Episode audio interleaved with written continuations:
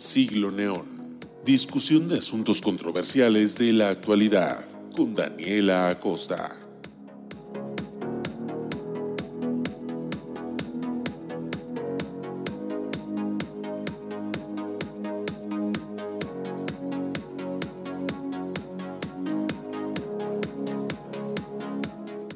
Hola, muy buenas tardes. Estamos a 23 de julio, jueves por fin. Sabemos que esto significa que vamos a tener una transmisión más de Siglo Neón. Me complace muchísimo decirles que hoy tengo dos invitados especiales, están aquí conmigo en la plataforma de Zoom. Ya saben que pues a veces tenemos nuestros problemas técnicos, pero vamos a intentar de que esta plática sea lo más fluida posible, que tengamos muchísimos elementos de los que platicar, de los que conversar y discutir. El tema de hoy es Francisco Villa, y como les digo, me acompañan Oscar Guerrero, perdón, Ernesto Valdés Pérez Gasga, ¿verdad? Ahí me confundo, los, los apellidos ya me tienen confundida desde hace rato.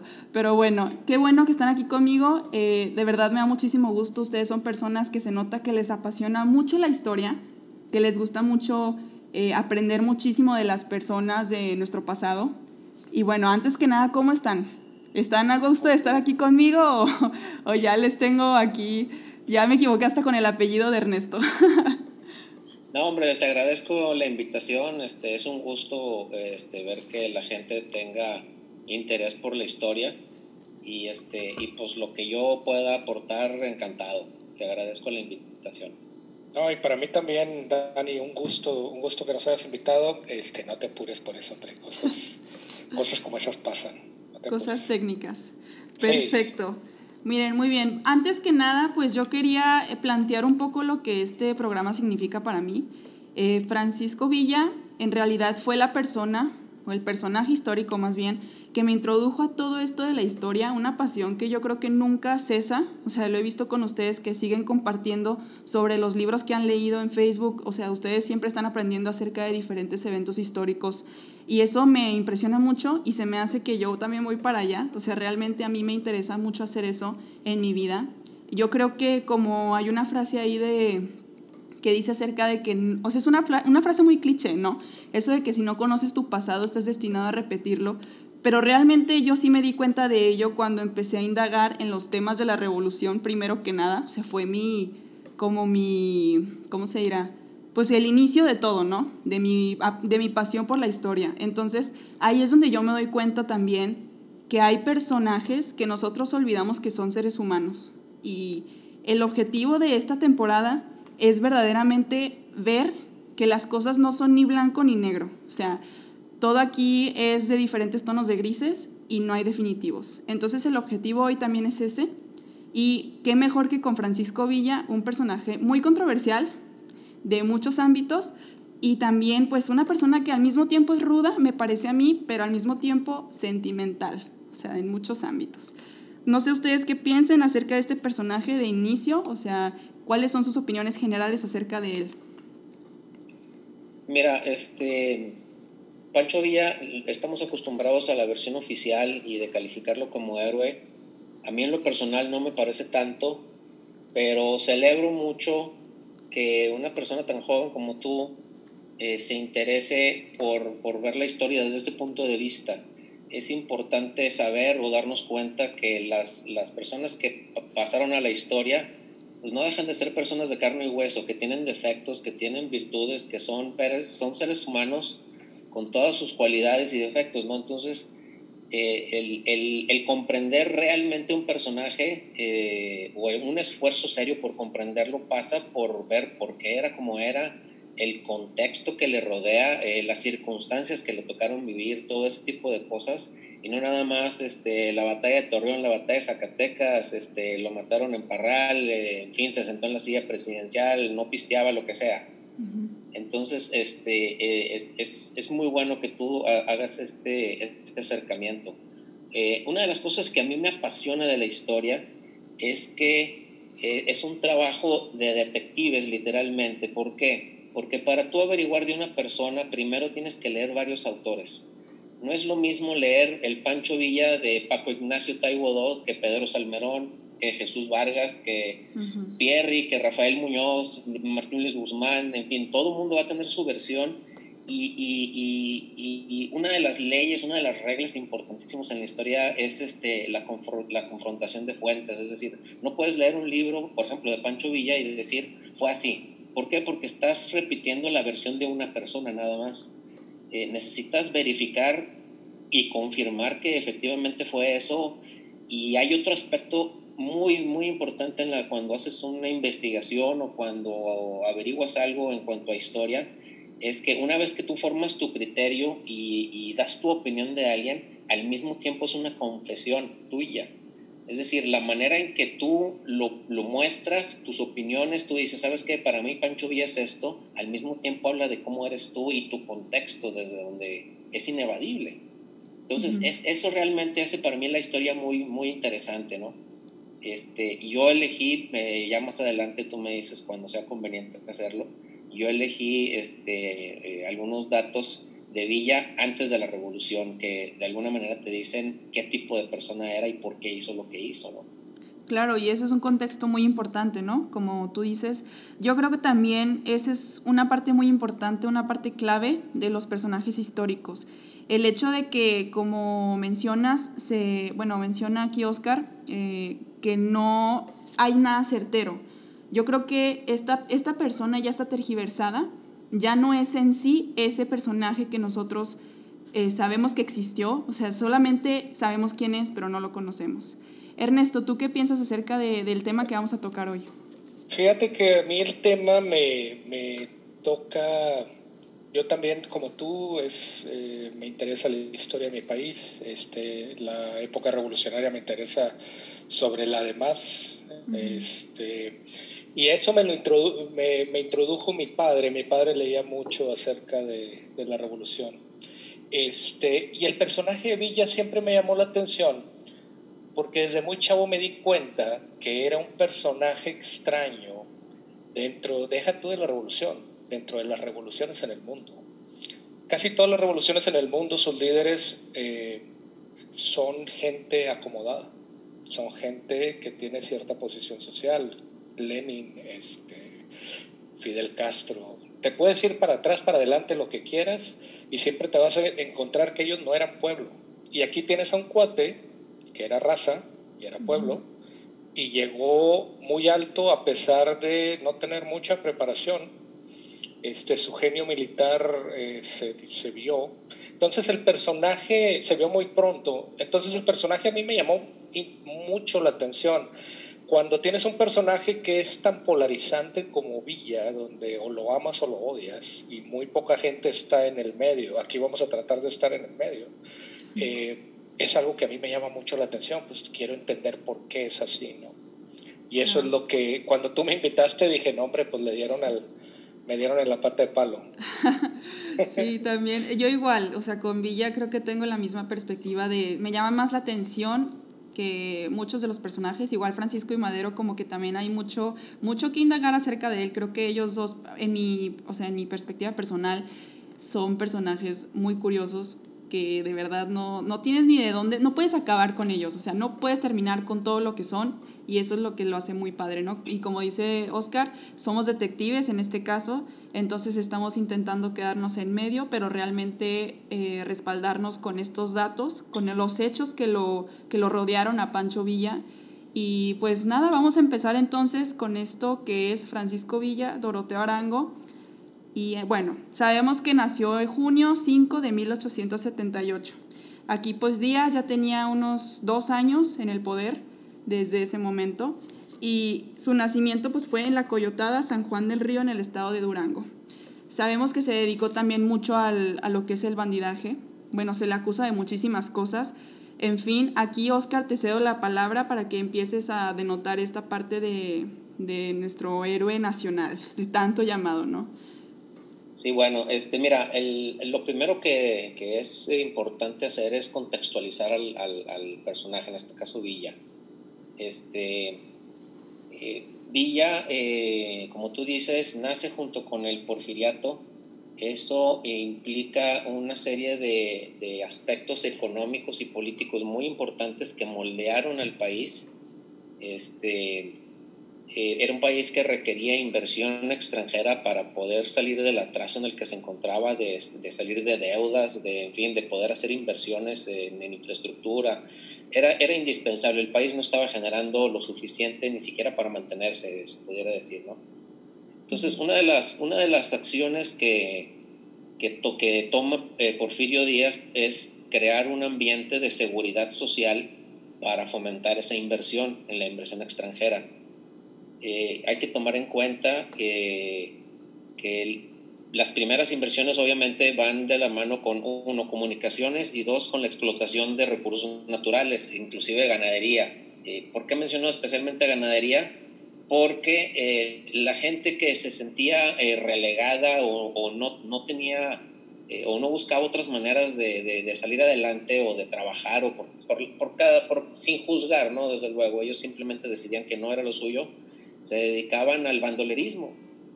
Antes del porfiriato, inclusive hasta la colonia, el bandolerismo pues era este, esperar en alguna curva, en algún camino y interceptar algún, algún viajante y, asaltarlo y robarle lo que tuviera, o alguna mercancía de algún arriero, etc. ¿no?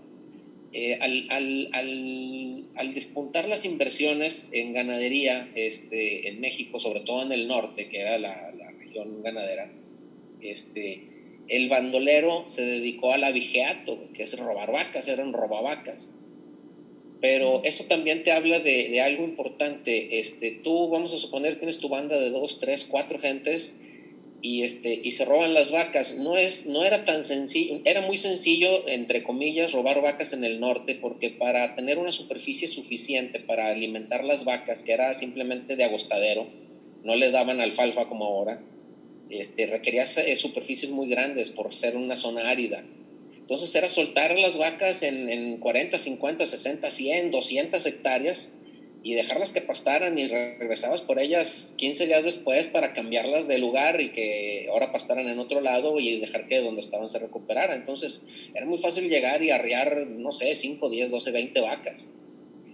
Pero también ponte a pensar, ¿qué haces con 20 vacas? O sea, no puedes llegar a una ciudad con 20 vacas arreándolas y, venderlas en el, en el rastro, porque inmediatamente te van a atrapar. Entonces, el que existiera el abigeato implicaba necesariamente un contubernio con las autoridades, con la policía y con otros ganaderos que eran quienes les compraban las vacas robadas, que había que sacrificar de inmediato para que no las identificaran con los fierros. Entonces, eso habla del contexto del, del, del, México de entonces que probablemente pudiéramos argumentar no, no difiere mucho del de hoy. Digo, a lo mejor ya no se roban vacas porque están en corrales, pero si te robas otras cosas, pues es como la gasolina, ¿no? Que tienes que tener también una serie de contubernios para que se pueda, ¿no? Ajá. Entonces, este, eh, Pancho Villa, eh, yo he leído algunos autores que ponen en duda de que efectivamente haya habido una agresión contra su hermana y la defendió y para evitar que lo metieran a la cárcel se fugó.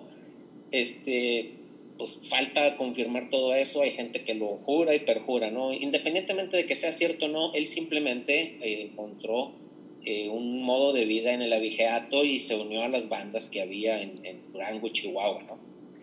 ¿Qué es lo que sucede? Tienes que adquirir una habilidad para conocer terrenos, para sobrevivir en el monte, que no es nada fácil, donde quizá hay batallas para encontrar inclusive, inclusive agua, este, y, y, desarrollas un conocimiento, una intuición, que obviamente no todos la desarrollan, pero vemos que Villa desarrolló eh, habilidades de organización, este, habilidades de liderazgo, este, de valentía, de ser valiente, de, ser, pues, de vivir en el monte y de, y de, y de conocer los terrenos. Entonces, este, el, poca gente de ese entonces conocía eh, Chihuahua, Durango y parte de Sonora como la conocían Villa y sus secuaces.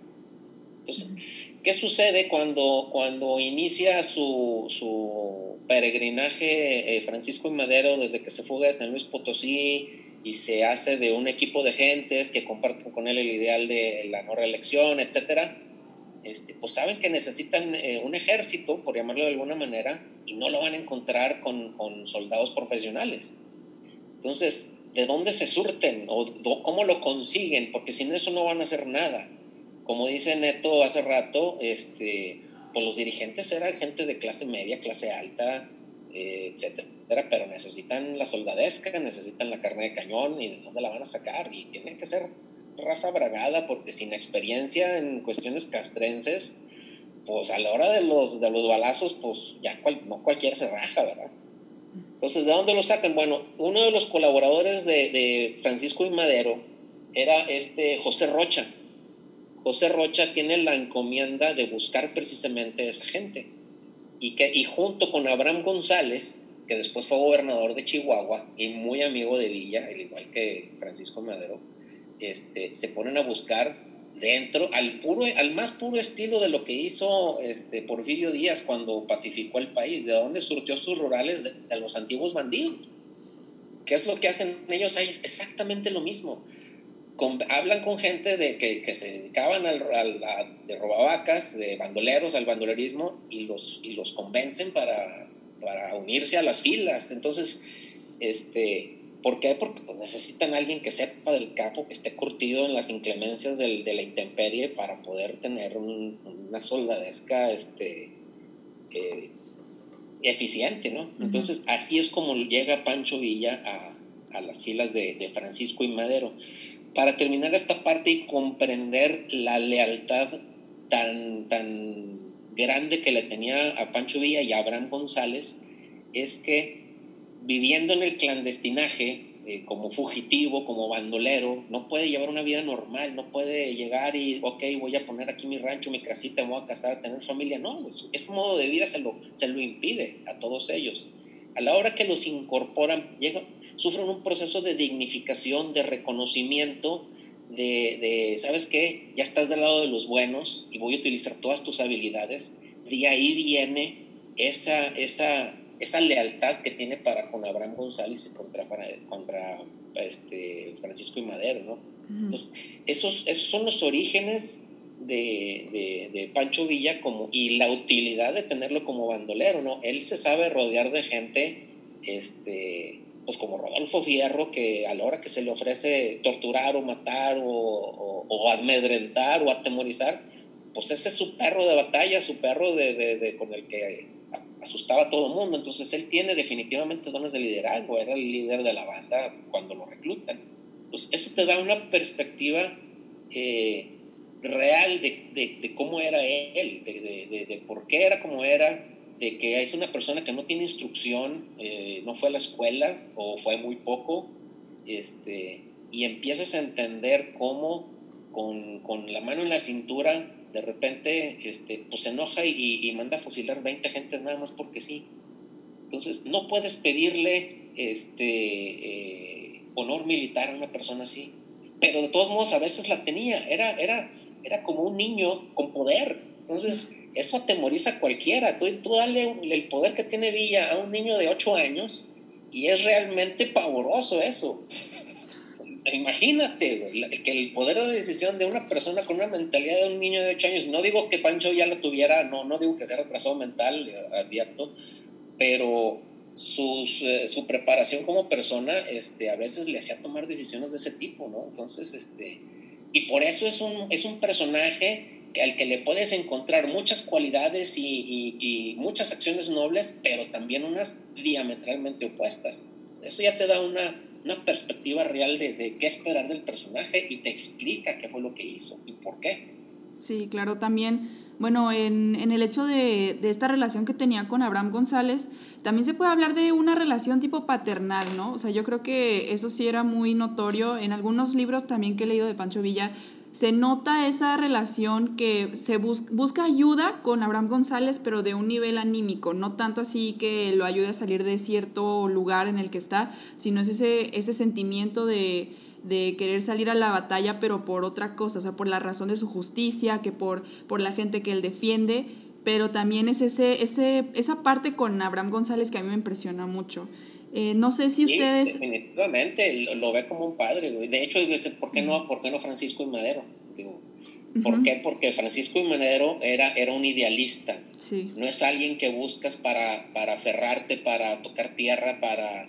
Para padre. Algo, no. Él es el idealista, exactamente, y, y, pero si quiero alguien que me ponga los pies en la tierra, que me aconseje, que me apoye, ver esa figura, como tú dices, paternal, tiene que ser Abraham González, este, Eh, Francisco Madero no se la va a dar nunca.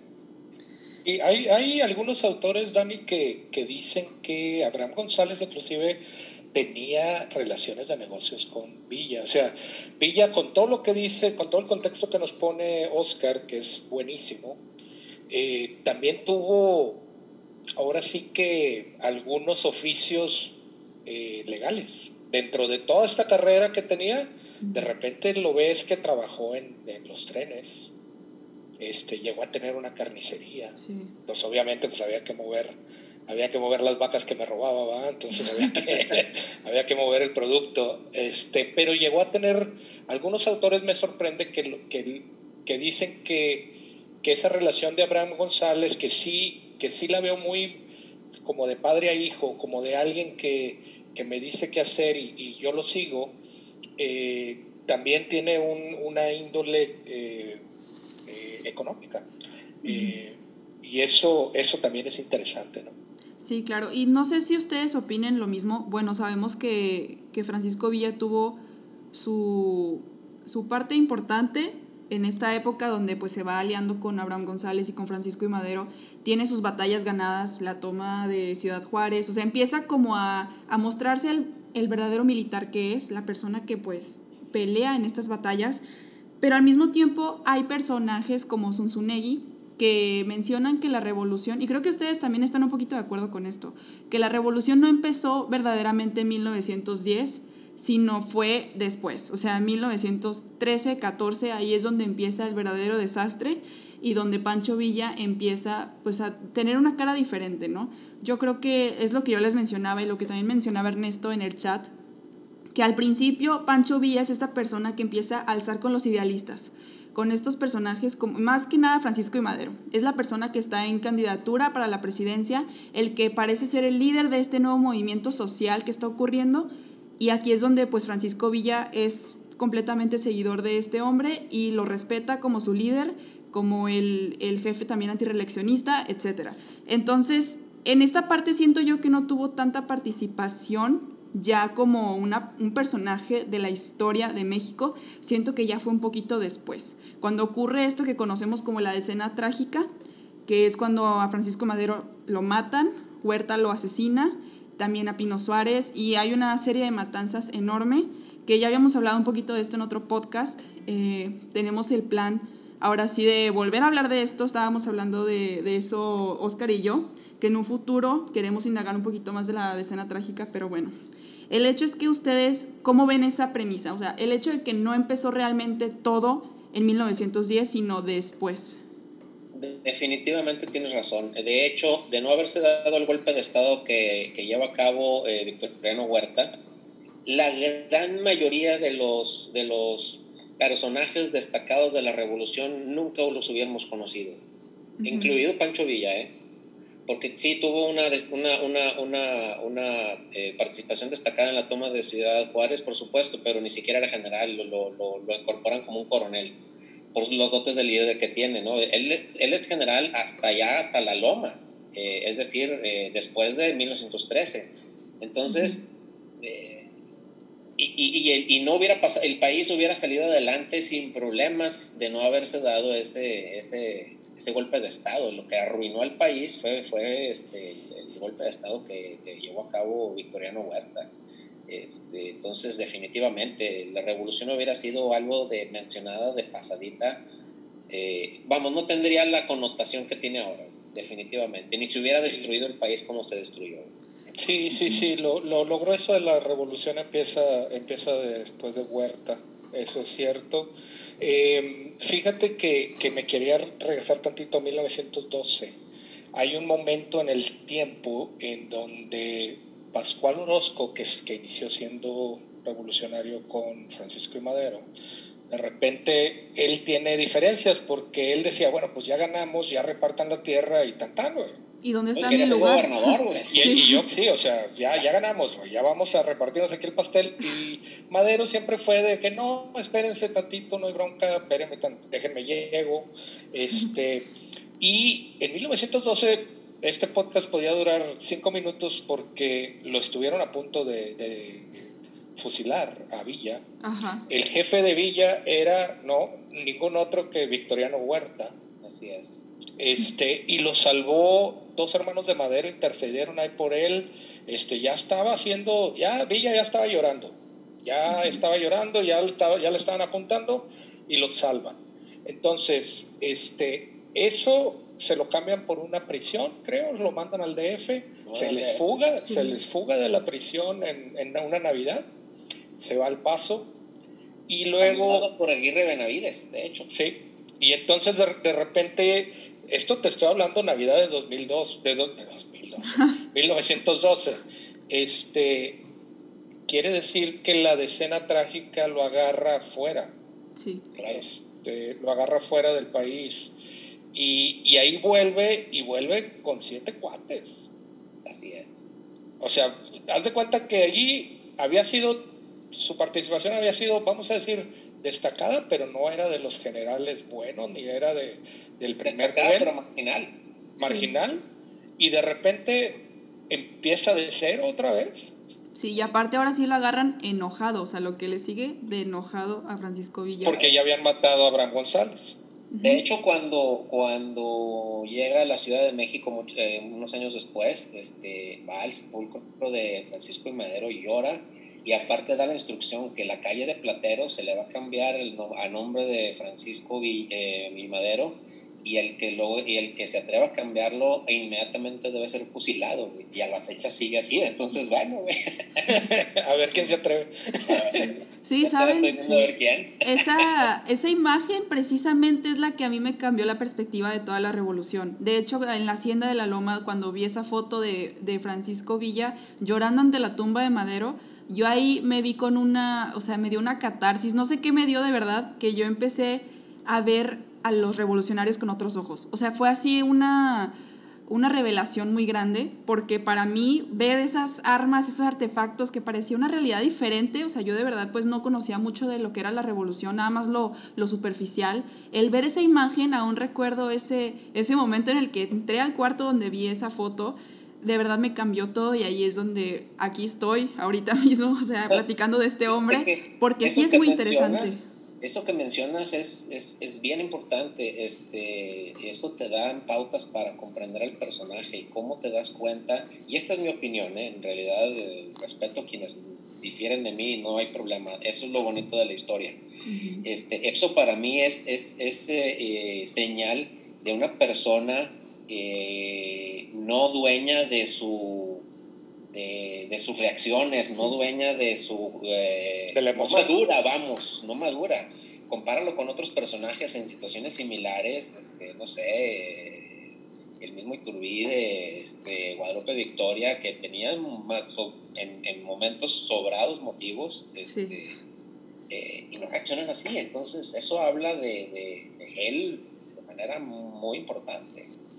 Sí, claro, o sea, y bueno, ya dando después lo que sigue de esto, de, esta parte en la que Madero eh, pues ya está en la tumba, esa foto tan enigmática de la que les platicamos, pues lo que prosigue ya es el movimiento de Pancho Villa, el verdadero. O sea, División del Norte comienza y aquí es donde empieza otra vez esa buena reputación que tiene Francisco ante ello pero no sé si alguien quiere platicar un poco del contexto de esto. Venustiano Carranza, pues es quien lo llama también para que hagan esta venganza en contra de Huerta por el hecho de que pues, Francisco de Madero fue asesinado y que fue traicionado. Entonces, aquí Villa llega a creer un poco al principio y después tiene sentimientos, mil sentimientos encontrados en contra de, Venustiano Carranza.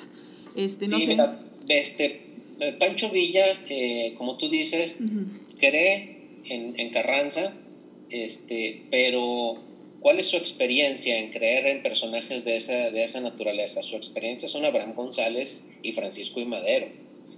No se comparan ellos dos de ninguna manera con Carranza. En lo personal a mí no me gusta Carranza. No, ni a mí. Obviamente le reconozco sus, los, las cualidades. Eh, fue el que tuvo los pantaloncitos de, levantarse en armas contra el gobierno federal, contra Victoriano Huerta, que sabía que era, era cabroncito, este, y con una bola de muertos de hambre al principio empezó desde su, desde su rancho en, este, en Coahuila, eso hay que reconocérselo, pero eh, eh, Carranza era marrullero, era traicionero, era doble cara, era mentiroso, era engañado. Entonces, a la hora que Pancho Villa, pues esa relación iba, iba a tronar por lógica, ¿no? Entonces, y así fue.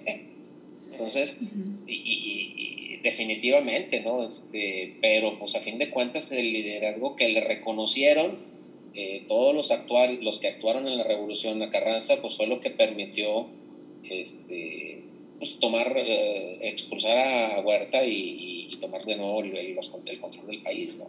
Y, fíjate que para mí Villa escogió en entre el menor de los males. Eh, Villa, hay un episodio donde Carranza es nombrado ministro de guerra por, por Madero y Villa la hace de bronca. O sea, Villa le dice, ese cuate es porfirista, ya ni friegas, este, no. Pero a Villa lo agarra pues sin padre, sin, sin Abraham González, ya sin Madero, y tienes a Huerta y tienes a Carranza. Y entonces él agarró el menor de los dos madres y se vino con Carranza. Claro. Que, Carranza nunca le reconoció, o sea, siempre lo vio como un bandolero, porque nunca le dio el grado que se merecía, ni a la División del Norte le dio el grado de ejército. Y mucho de lo que tiene, mucho de lo que pasó en ese sentido es este, no nada más lo veía como bandolero. Eh, Carranza desde su realidad de, político, porque en realidad era un político, de, traicionero, en fin, todas estas habilidades que debe tener un político para destacar, seamos sinceros, él este, desde ese contexto lo analizaba y dice, la popularidad que tiene este tipo y la capacidad de liderazgo, si no lo anulo, este, se va en contra mía y, se hace presidente en, lugar, en mi lugar, entonces hay que detenerlo, ¿verdad? Sí. Oiga, nada más ahorita eh, vamos a, acabar con esta sesión de Zoom. Eh, déjenme, les mando la nueva liga.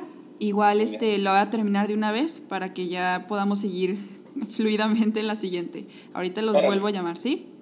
Sí. Perfecto. Y ustedes, si están escuchando, ya saben que las opiniones son bienvenidas. Eh, aquí, pues ya saben, estamos discutiendo con mente abierta, no es cualquier clase de historia, o sea, realmente estamos intentando que esto sea lo más fluido y abierto posible. Los tres somos apasionados de esta parte de la historia, nos gustaría saber qué es lo que ustedes piensan y qué es lo que ustedes eh, consideran que es correcto acerca de lo que hemos mencionado de Villa. Se puede de todo realmente, o sea, es un personaje muy controversial, en fin. Eh, también está la página de Facebook, aquí es donde me pueden contactar, nos pueden contactar a los tres y es Siglo Neón, así tal como se escucha. Saben que ahí esperamos su participación y esperamos también cualquier comentario de cualquier índole, sugerencia, etc. Vamos poco a poco cubriendo lo que es este personaje para que ustedes también puedan darse una opinión ya más concreta. Está el Facebook, les menciono, también cualquier persona que me tenga por WhatsApp, por Instagram, donde sea, puede mandar cualquier comentario. Ya ustedes son libres de decirnos lo que ustedes piensan acerca de esto y vamos a ir avanzando todavía más. Ahorita también que se una ya Oscar, vamos a seguir avanzando con el tema. A ver, vamos a esperar un poquito.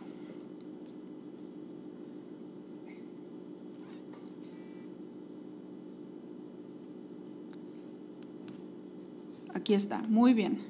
Ya estamos los tres, ahora sí, para poder continuar. Es la fe de ratas, ni modo, así es en estas épocas es la pandemia, no hay de otra, pero la verdad es que está muy padre porque nos podemos ver, podemos comunicarnos de una manera muy agradable y podemos compartir bastante bien en el momento. Los tres tenemos igual buen internet y todo, entonces nos está funcionando bastante bien en esta ocasión. A ver, aquí Oscar todavía no aparece. A lo mejor no tiene la cámara nada más. Sí, la cámara y el audio. A ver. Ahí, ahí estás. Ahí ya, se está conectando. Oscar, ¿nos escuchas? Ya, aquí estamos. Perfecto.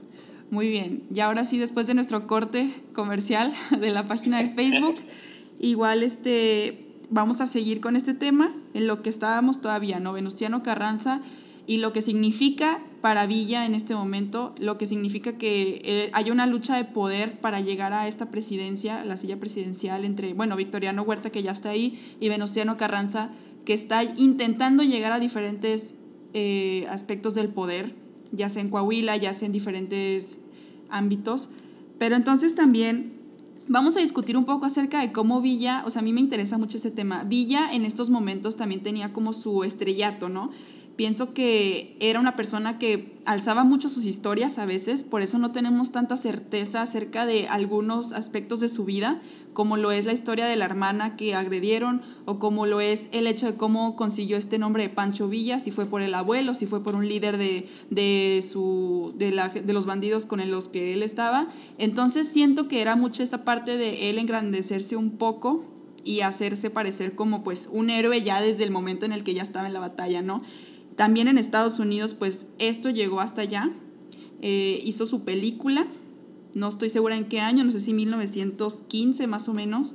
Eh, hizo esta película y fue producida en Hollywood y todo el hecho así súper extraño. O sea, nunca en la vida había habido un personaje de esta manera que fuera tan famoso, pero al mismo tiempo tan odiado después en Estados Unidos.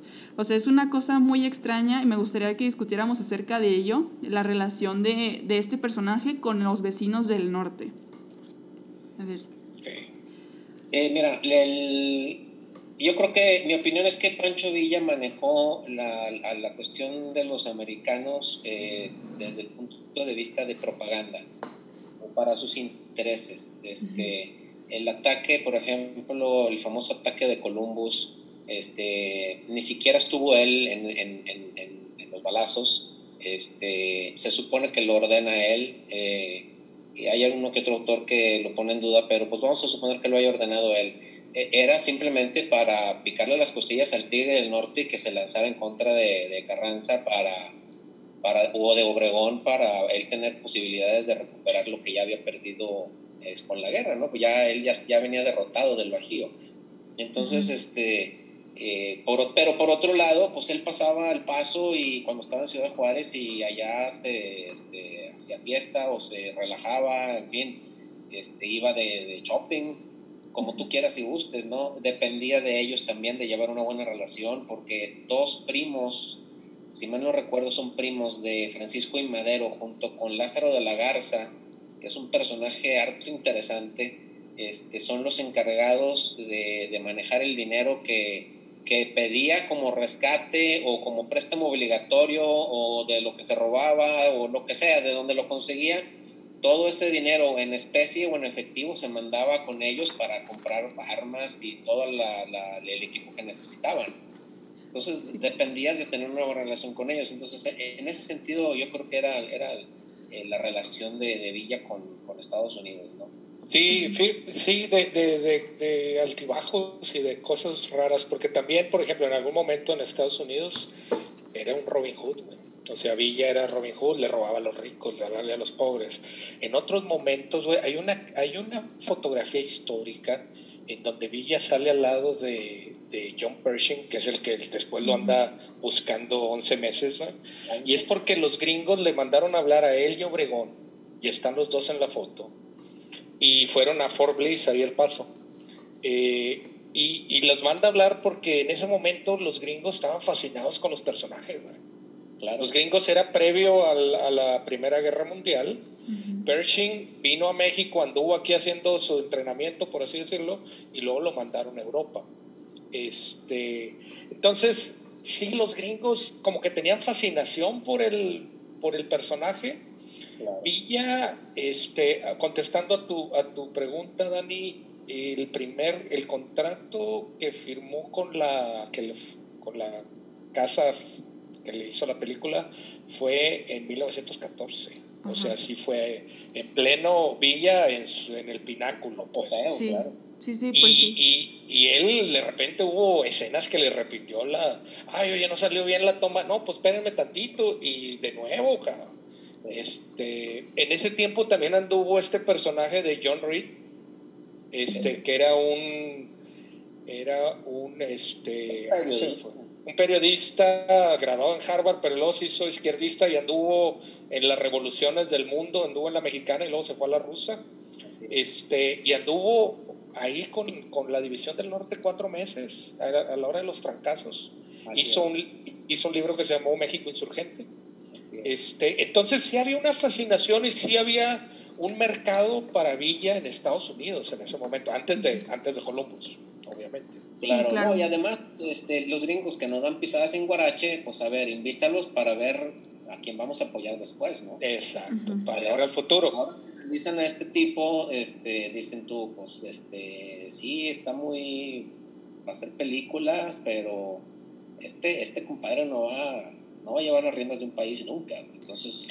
Y, fíjate que, que, extrañamente, Oscar, él estaba muy consciente de eso. Él decía, yo no tengo educación, yo no voy a hacer eso, pero, pero si yo renuncio, entonces tú Carranza renuncia. Y ahí a Carranza decía, espérate, pues, tranquilo, estamos chupando a gusto. Así es, así es.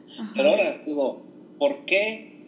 Fíjate, digo, aquí es una de las preguntas que a veces este, conviene hacerse. ¿Por qué si yo ya me reconocí como no capaz y ser un, parte del brazo ejecutor, vamos a llamarlo, ¿por qué exigirle al otro que no? O sea, ¿Con qué derecho? Sí, bueno, era, era parte de, de, esa, de eso que tú describes como... Era su lógica de bandolero. Exacto. Es, por eso, nada más. O sea, sí. O sea, eh, yo soy líder, estoy renunciando al liderazgo, tú eres líder, tú renuncias a tu liderazgo. Así, pues no, ¿por qué? explícame por qué. Sí, pues sí. Hay una razón lógica, ¿verdad? No nada más que te caigo gordo, ¿verdad?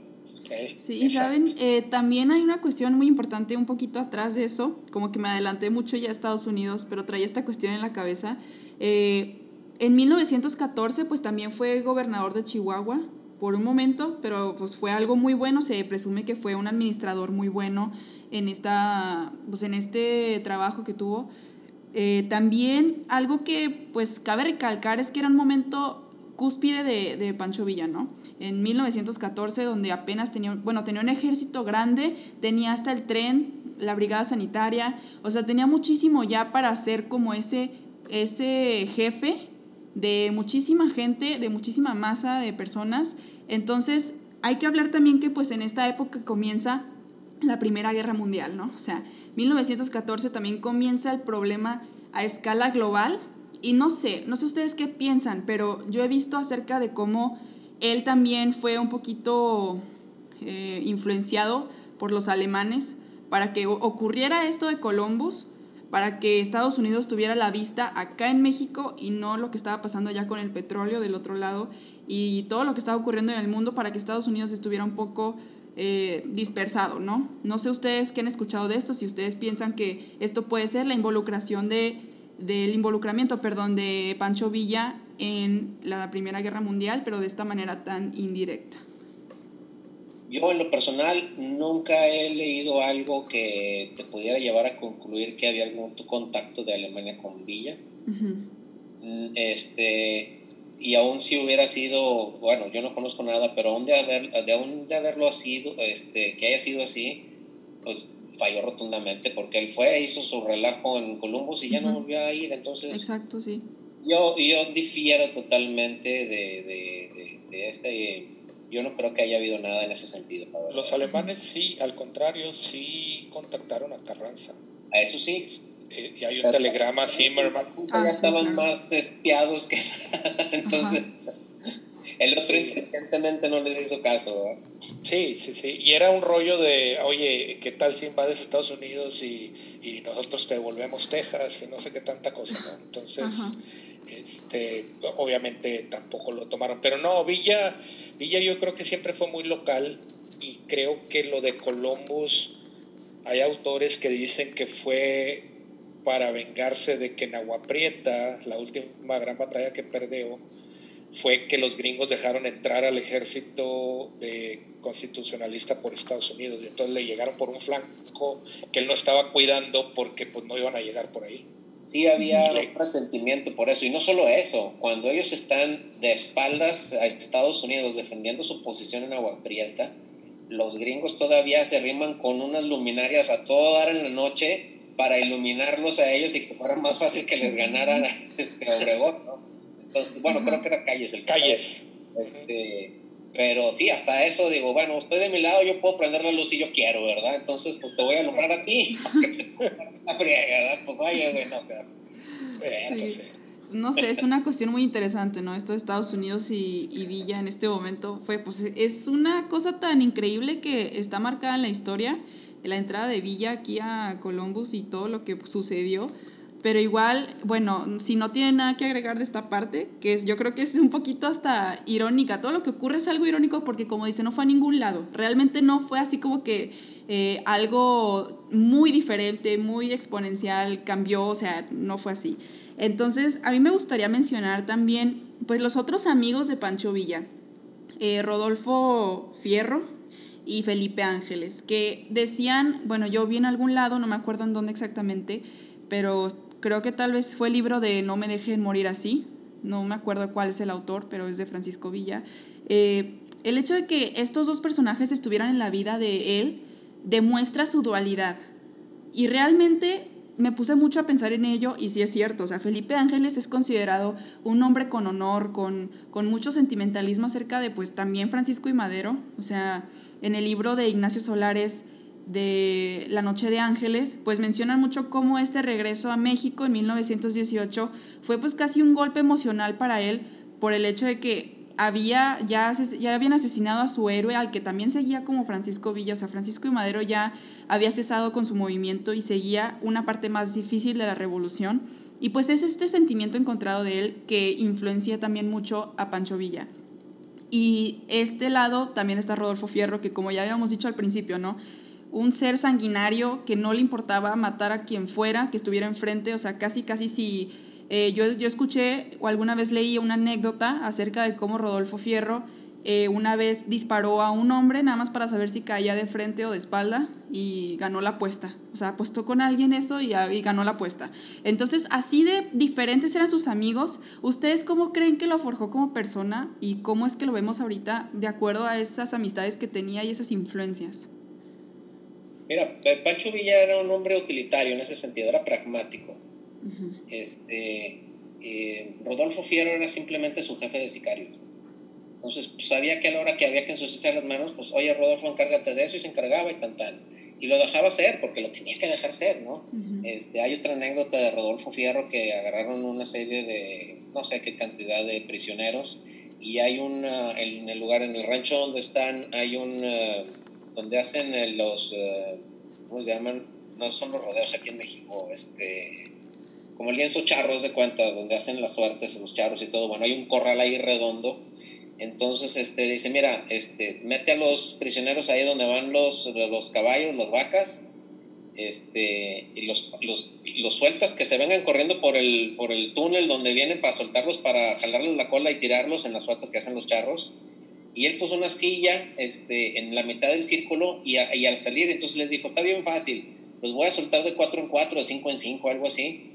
Y en cuanto salgan el ruedo, patas para qué te quiero, güey. Si logran brincar la, el, el, la cerca, ya los perdono.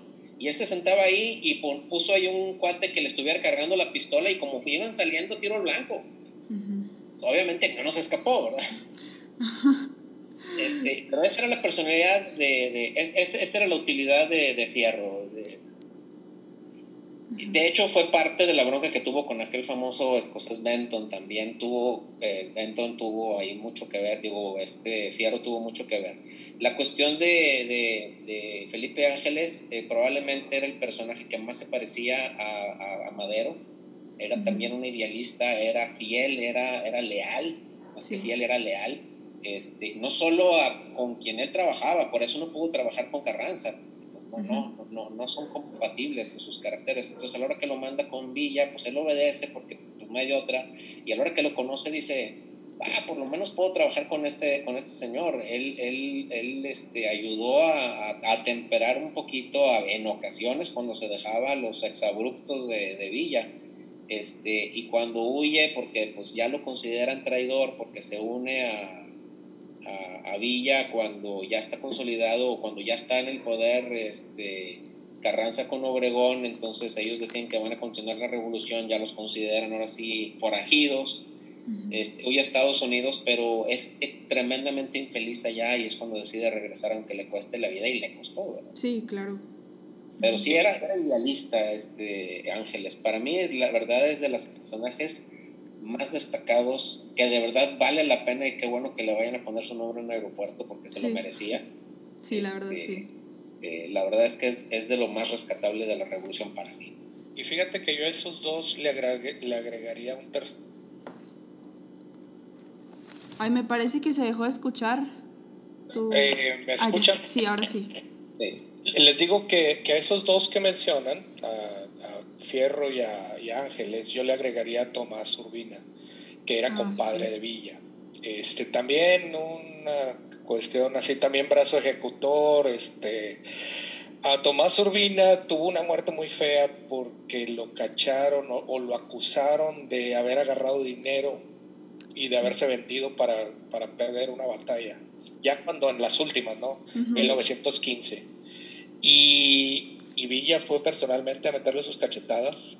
Este, ¿Y a quién crees que le dijo mátalo? Pues a Fierro. Sí. Este, y entonces eso sucedió creo que en julio de, 1915, pero luego Fierro se murió en octubre ahogado. Ah, sí. Este, hay, hay una historia alrededor de esa que dicen que se ahogó porque la mula llevaba mucho oro y no sé qué. Este, la verdad, pues no creo, porque estaban, ya, ya era una guerrilla de guerrillas. Este, ya, ya, era lo último. Este, pero se ve que nadie metió las manos para sacarlo, ¿eh? También. Es que meterlo, mira, no es tanto que no lo quisieran, ahí sí, pero ahí meter las manos era, era, era como tratar de salvar a un abogado histérico, o sea, te va a jalar con, con él, entonces, pues no, güey, pues oye, no te, te vas. Esta historia de Tomás Urbina, ah, perdón.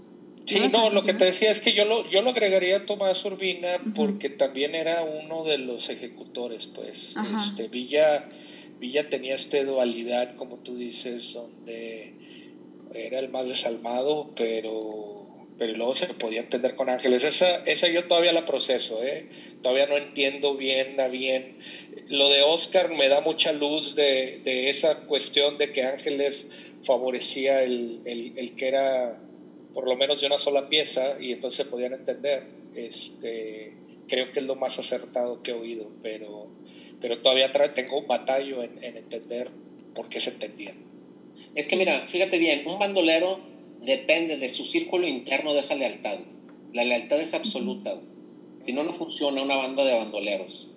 Entonces, ellos aprecian, entienden y comprenden el valor de la lealtad. Entonces, a la hora que ven Ángeles a alguien así, ahí es donde entra la compaginación, pero pues obviamente tuvieron sus dificultades, sus discusiones, porque ya pues, era irracional a veces y el otro no lo podía. Digo, el otro era, era, es más, fue el único egresado del colegio militar que participó en la revolución de ese lado. Entonces, este, pues sí, ahí, es cuando vienen las desavenencias. Mira, aparte de, de, Tomás Urbina, que sí es una buena, es una buena observación, hay que incluir también a los hermanos Aguirre Benavides.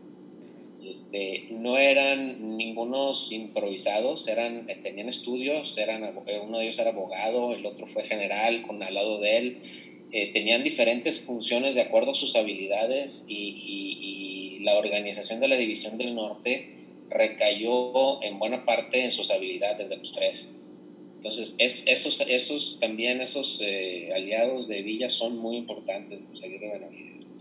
Sí, claro, y saben, esa historia que menciona Ernesto acerca de Tomás Urbina, recuerdo cuando la leí a mí me llegó así como meteorito. No sé por qué, pero en serio yo recuerdo esa parte, no sé, a veces romantizan mucho, obviamente. En la historia se trata de romantizar cualquier parte de, de, la vida de los héroes, pero en realidad yo pienso que tal vez sí pudo haber sido de esa manera en la que la, la retratan, que es que Pancho Villa no quería asesinar a su amigo, que realmente sí era una persona muy, muy cercana a él, porque desde el principio pues estuvo en, en, o sea, fue bandido con él desde el inicio, era su amigo desde el inicio y ya en esta época pues ya era parte de su, de su ejército, de su, de sus, era su aliado pues.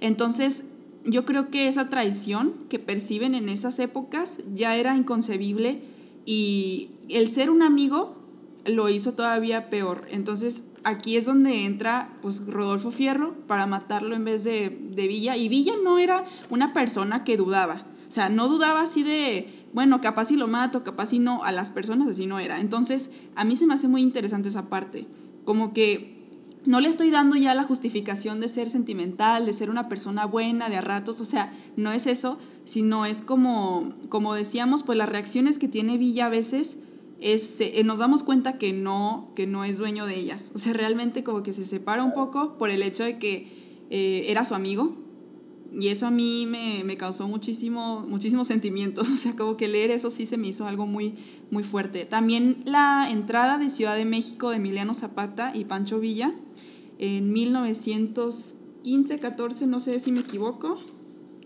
1914. Tuvo que ser el 14. Sí, el 6 de diciembre. El 6 de diciembre, ajá. Ese, Eso también, eh, yo creo que también ha sido muy romantizada a lo largo de la Pero historia. déjame, déjame, me voy tantito atrás de eso. Me voy a dónde está el pleito Carranza-Villa, porque eso es bien interesante. Sí. Eh, Villa, División del Norte, este, le vino ganando desde, se vino desde el norte, Juárez, Chihuahua, Torreón. Llega a Torreón y recibe la orden de Carranza de que, a ver, compadre, párale ahí y te me vas a ir a Saltillo. Tienes que ir a, pelear a Paredón y a Saltillo.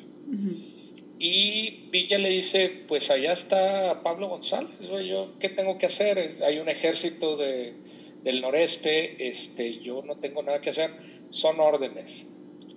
Eh, todo era porque Carranza no quería que Villa se fuera sobre Zacatecas, que era lo que seguía, porque entonces iba a llegar antes que él a la Ciudad de México.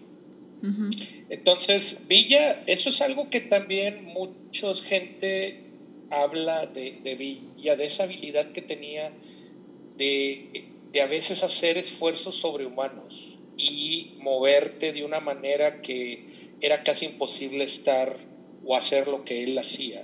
Entonces Villa parece que le, le, hace caso y se va a Paredón y se va a Saltillo, pero rápido, pum, llega, cumple, renuncia, le manda un telegrama o está a punto de mandar un telegrama diciendo, sabes qué, yo ya no tengo nada que ver contigo, hacia la fregada, a mí ya no me, ya no me usen. Y ahí Ángeles le dice, no, pues cómo, ¿cómo que renuncias y nosotros, güey? ¿Qué onda? Y entonces este, le dice, no, güey, vámonos a Zacatecas.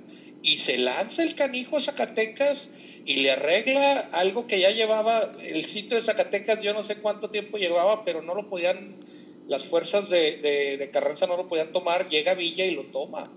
Así es. Este, y ahí es donde, donde truena la relación, porque este, Carranza estaba esperando una disculpa, este, Villa estaba esperando que lo reconocieran, que era un fregonazo. Este, y de ahí viene toda la desaveniencia, ¿no? Entonces viene lo de la convención de Aguascalientes, que según esto que era primero, y ahí es donde dice Oscar, y está totalmente de acuerdo con él, eh, primero Carranza promueve la convención porque pues ahí nos vamos a arreglar, hombre, todos, vamos a ir a la convención y arreglarnos. Y al final, al crecer la, la figura de, de, Villa en esa, en esa convención, la acaban desconociendo. No, y es que además, este, así como tú dices, bueno, vamos a ponernos de acuerdo en Aguascalientes, terreno neutral, todo el rollo este, pero acuérdense que yo quiero ser presidente, casi, casi, más de decir, ¿verdad? Entonces, ya era irreconciliable él con la División del Norte y sin el apoyo de la División del Norte nunca se iba a poner de acuerdo. Además, ya estaba enemistado también este, con, con Zapata, entonces, iba, iba eso iba al fracaso. ahí, hay, ahí hay un pedazo donde me quiero detener y les quiero contar que a mí se me hace, y es, es, parte de cómo era Villa, y eso y se me hace, me da risa, pues, pero, pero es muy interesante. Carranza manda Obregón a, conferenciar con Villa. O sea, a ver, güey, ve con aquel güey y pues dile que le calme, ¿no? Entonces llega Obregón y obviamente Carranza, digo, obviamente Villa, pues no le caía muy bien a Obregón, que digamos, ¿no? Este, ahí todavía no perdía la mano. Y de repente lo recibe, comen, pero de repente le dice, lo voy a, lo voy a fusilar. A usted lo voy a fusilar porque usted nada más viene aquí a joder y ya. Y Obregón se avienta un discurso que algún día leí, que hizo llorar a Villa, donde dijo algo así como, palabras más, palabras menos, no lo voy a, no, es un quote de, Obregón, pero le dice, si mi sangre sirve derramada, sirve para pagar la sangre de otros miles de mexicanos, con gusto yo la doy. Cuando terminó de decir el con gusto, Villa ya estaba llorando. Y lo perdona y firman una, un acuerdito y lo deja ir y como a los 15 minutos le llega un telegrama de, de, este Carranza diciéndole, lo que acordaste con él no, no vale. Entonces hijo de su madre, se lanza tras Obregón, no lo encuentra, no lo agarra, y, pues ahí te das cuenta cómo estos colmilludos, largos, este, era, era meterse a la cueva del lobo, este, burlarse de él en su cara, este, y, te aseguro que Obregón fue ahí a, darse cuenta cómo estaba la onda. Ahora, fíjate, fue el segundo caso de que el asesinado perdona la vida del que lo iba a asesinar, así como sucedió con Huerta y Villa, así pasa con Villa y Igual. Exacto, exacto. Entonces, de estas, de estas cosas pintorescas está lleno, está lleno esa parte de la revolución, que es lo que lo hace interesante, pero a la vez dices, ya ni friegan, el país está en medio de, esas decisiones. No hay dos. exacto. Ajá, sí, no, definitivamente eh, yo pienso que, como bien decíamos, ¿no? 1914 en adelante es donde empieza todo esto que nos confunde todavía a veces porque están estas situaciones tan, tan extrañas en las que son amigos, pero de repente no, y que Villa tiene estos sentimientos y estos impulsos de actuar sobre alguien, pero al mismo tiempo que si llora con el discurso de Obregón. O sea, realmente es una aventura todo esto, en serio. Y yo pienso que ya para acercarnos un poco más al final hay que platicar pues de ya la, lo que termina la vida de, este personaje que conocemos y del que hemos estado hablando tanto tiempo. Eh, nos vamos a quedar unos minutitos más, se acaba el programa a las 8, pero esto vale la pena extenderse un poquito. Entonces nada más para ya terminar con esto que fue el 20 de julio, de hecho fue 20 de julio de 1923, se acaban de cumplir 97 años, este 20, y yo sí me acordé ese día y dije, qué bueno que vamos a tener el programa ahora en tres días después, para al menos conmemorar pues algo así, el, o sea, lo que fue el asesinato, que también fue una emboscada, fue de una manera cobarde como lo fueron todos los demás, las traiciones que ocurrieron en esta época en México. Eh, pues vamos a ver qué es, cómo fue que esto culminó y qué significó para nosotros. O sea, qué significa también ahorita este símbolo que es Francisco Villa y el hecho de que pues él ya estaba en una, en una paz, su vida ya era paz, o sea, ya no estaba dedicado al combate, a la batalla, ya no estaba en eso, ya estaba en otras ondas más tranquilas, ya tenía su propia hacienda, estaba trabajando en hacer escuelas, en tratar de que los niños ahí cercanos tuvieran la educación necesaria, etcétera. Entonces, ¿qué significa esto ahora para nosotros? Esta traición y el asesinato de Villa y Villa en general, ¿qué significa? Mira, el, final de Villa eh, se puede resumir muy fácilmente en simplemente lo alcanzó su pasado.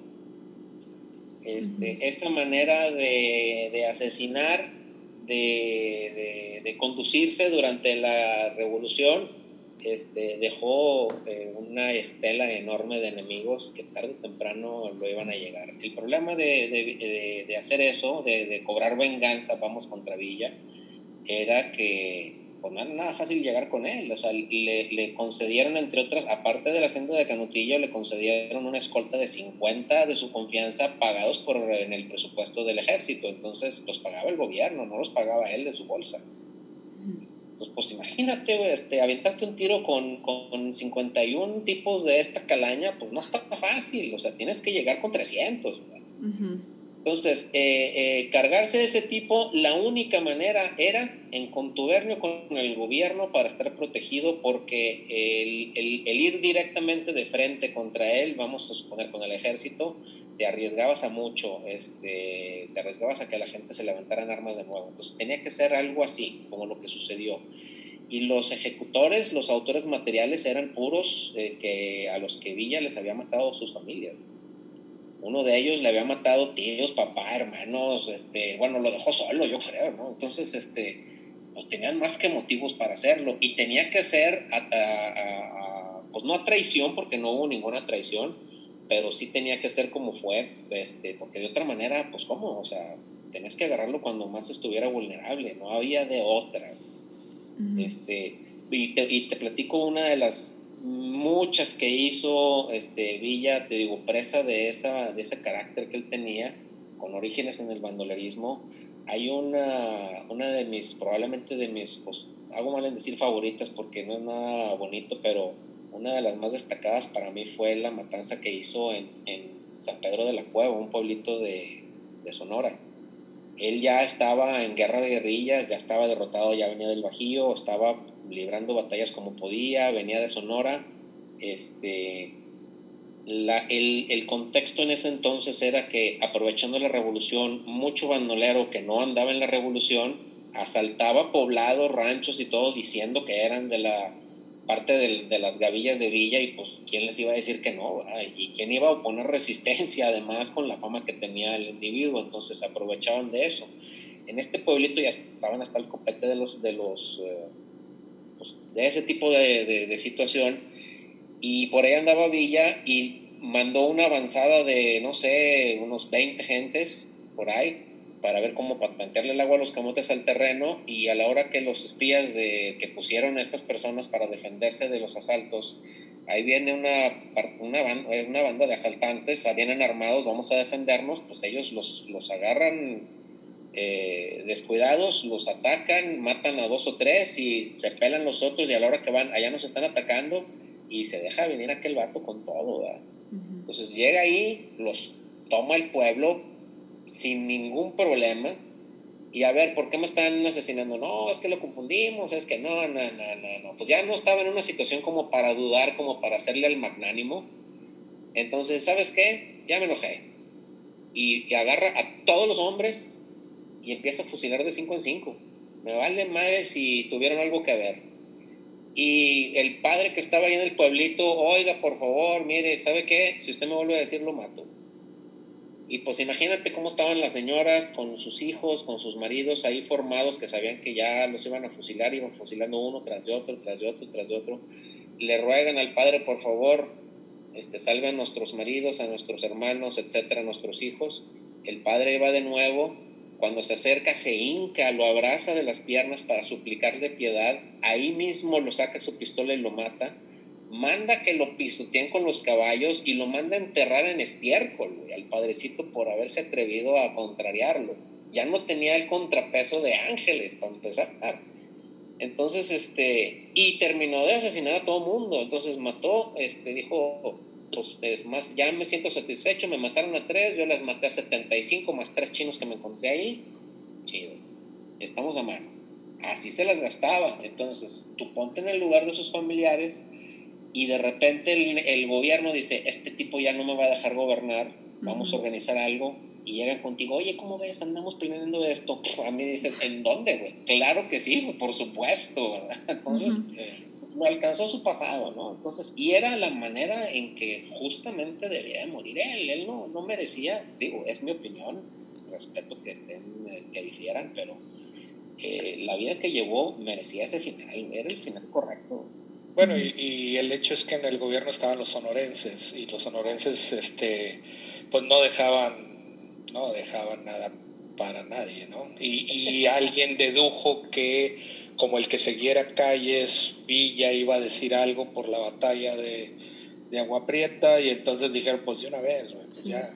Sí, mira, eh, pasó algo, la, la, historia se repite, pasó lo mismo con, con Porfirio Díaz.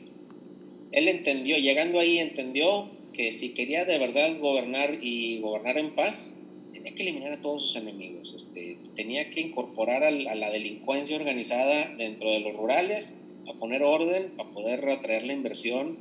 Eh, al menor indicio de que ya hicimos un partido anti-Porfirio Díaz era asesinarlos o meterlos al bote o echarlos a un barco y aventarlos en el mar, como sea pero era la única manera. Acá, Oregón y Calles entendieron que esa era la única manera. Eh, no había de otra.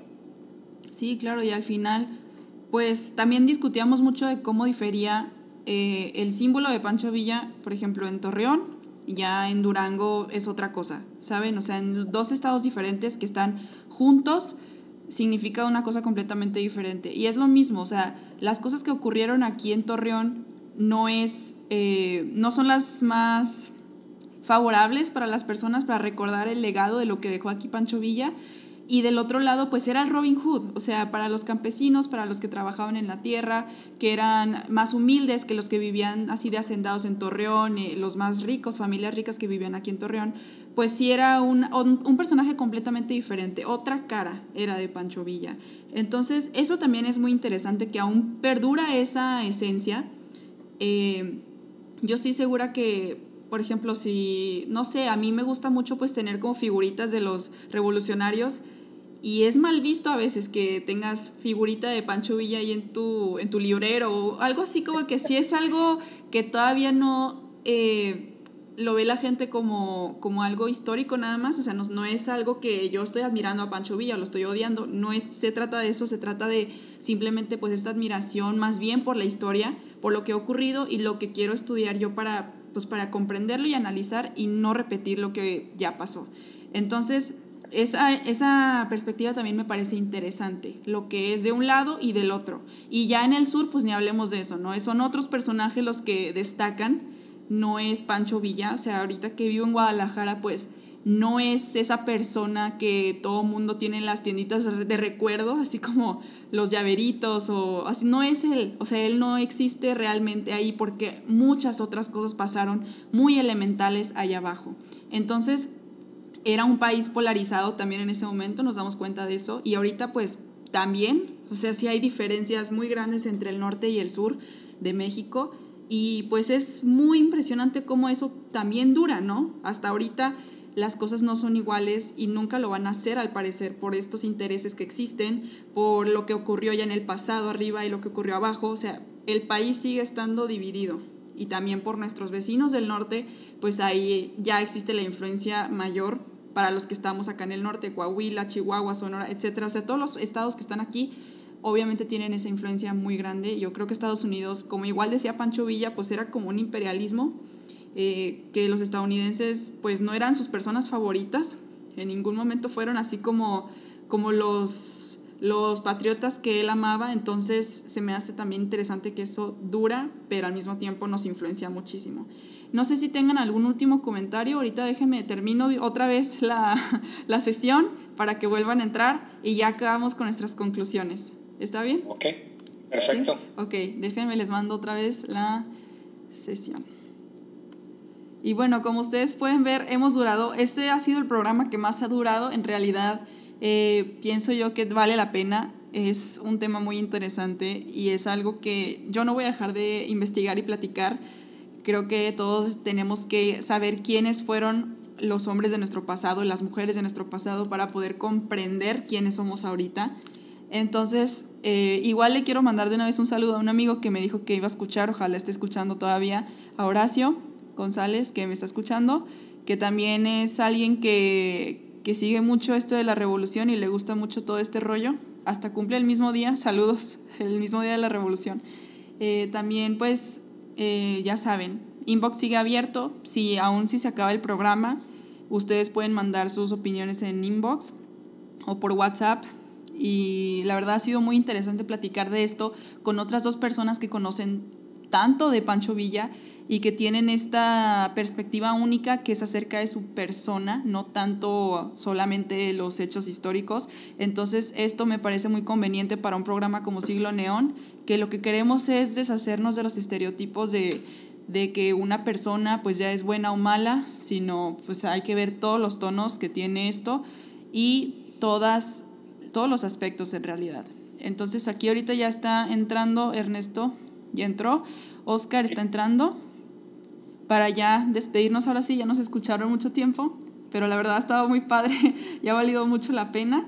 Entonces ya para acabar con nuestras conclusiones y como ya les dije, ustedes también pueden mandar lo que ustedes gusten de lo que hayan pensado de todo esto en la página de Facebook. Muy bien, Oscar ya está dentro. Eh, no sé quién quiera iniciar acerca de, bueno, a hacer la conclusión. Dale tú, Oscar. Este, bueno, como conclusión, eh, te podría mencionar varias cosas. Una, este, te felicito por el podcast. Este, qué bueno que te interese la historia, qué bueno que quieras ver la historia desde ese punto de vista de analizar a las personas de carne y hueso. Eh, vale mucho la pena este, difundir este tipo de contenido. Eh, Muchas gracias. Qué bueno que te prepares también. Se ve que pues, le echas este, ganas para prepararte lo más posible para, para tu podcast. De verdad te felicito. Este, es una labor que encuentras poco, que analices así, este, entonces yo creo que es de mucho beneficio. Eh, y también eh, invitar a la gente a que eh, independientemente del personaje que se trate, este, no, lo, no lo juzguemos a la ligera, no digamos es bueno, es malo, este, para no confesarnos tan gacho. Este, mejor eh, pues si de verdad nos interesa, pues tomémonos el tiempo de ver por qué era como era, cuáles fueron sus circunstancias y muchas veces te enteras de cosas realmente interesantes. Este, ahora el acceso que tenemos a través de internet con documentales, videos, hay muchos en YouTube, hay que tener cuidado lo que ve uno también, no cualquier cosa está bien. Este, y, pero documentales en Netflix, en Amazon Prime, hay unos muy buenos relacionados con la historia, no, sea, no solamente de México, de todo el mundo y es una buena fuente de información este, normalmente. Es lo mismo, pasa lo mismo con los libros, no puedes tomar cualquier libro, no puedes tomar a Catón y decir, es historiador, pues no, o sea, léelo si te, si te gusta, si es ameno, pero si de verdad quieres analizar la historia, tienes que buscar otros, otros historiadores y además leer varios para poderte formar un criterio, ¿no? Sí, este, claro. Esta sería mi, mi conclusión. Muchas gracias. Ernesto, a ver, ya por último. A ver si ahí sí me escucho. Este, Dani, yo también, este, muchas felicidades por, por tus gustos que compartimos. Gracias por la invitación. Este, yo nada más les quiero decir que yo sí comparto una pasión con Villa, las malteadas de fresa. Ah, sí. sí. Este, no, eh, genial que, que, nos hayas invitado. Este, eh, hago eco de lo que dice Oscar, eh, la historia que nos enseñaron en la escuela sirve para dos cosas. Eh, es mejor leer, abrirte la mente, ver por ti mismo y llegar a, conclusiones por ti mismo. Este, empiezas a ver el país de manera diferente y empiezas a ver que no importa que estemos hablando de hace ciento este, cinco años, ese país parece ser el mismo. Ese es el beneficio de, de, de, de, meterte en la historia, o sea, la realidad es que la historia se repite. Sí, sí, sí, sí. Entonces, lean mucho, este, sean apasionados eh, con la historia, eso los va a llevar a querer más a su país. Eh, digo, puede ser eso a mí me ha llevado a eso. este, y, siempre encuentras cosas interesantes de que platicar con gente mexicana o con gente fuera de México. Sí, claro. Eh, yo pues ya por último lo que quiero mencionar es igual muchísimas gracias a ustedes por sus comentarios y yo también estoy muy agradecida de tenerlos aquí, de verdad eh, creo que ha sido una plática muy amena y ha sido así como de tres personas apasionadas de un mismo tema. Está padre, o sea, fluye y se va rapidísimo el tiempo. Entonces, eh, como pueden ver, nunca había durado tanto un programa mío. Este es el primero.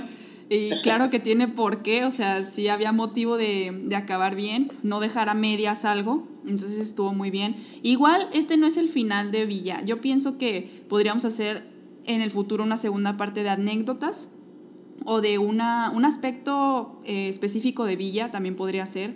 Entonces, eh, no es suficiente con lo que hemos hablado, nunca va a ser suficiente. Ese es lo, lo, lo, padre de la historia, no es suficiente nunca. Lo que lees o lo que platicas de alguien, no, no. Es.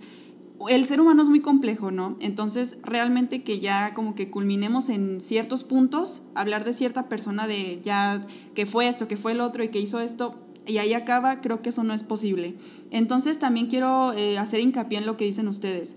Yo creo que en el momento en el que tú te involucras ya en la historia, o sea, en el momento en el que tú vas a un museo y ves de cerca lo que fue ese pasado, que ahorita todavía nos persigue, creo que ahí es donde te puedes dar cuenta que, que hay muchísimo que aprender que todavía no estamos eh, 100% bien, la revolución no, no ocasionó eso, algunos hasta le llaman reforma sangrienta, o sea, ni siquiera fue esa revolución que nosotros idealizamos en los libros de historia, que viene de una manera técnica o banal. Entonces, yo pienso que ya en el momento en el que te das cuenta de ello y investigas de los personajes, vas a ver que las cosas son muy diferentes de lo que siempre nos han dicho.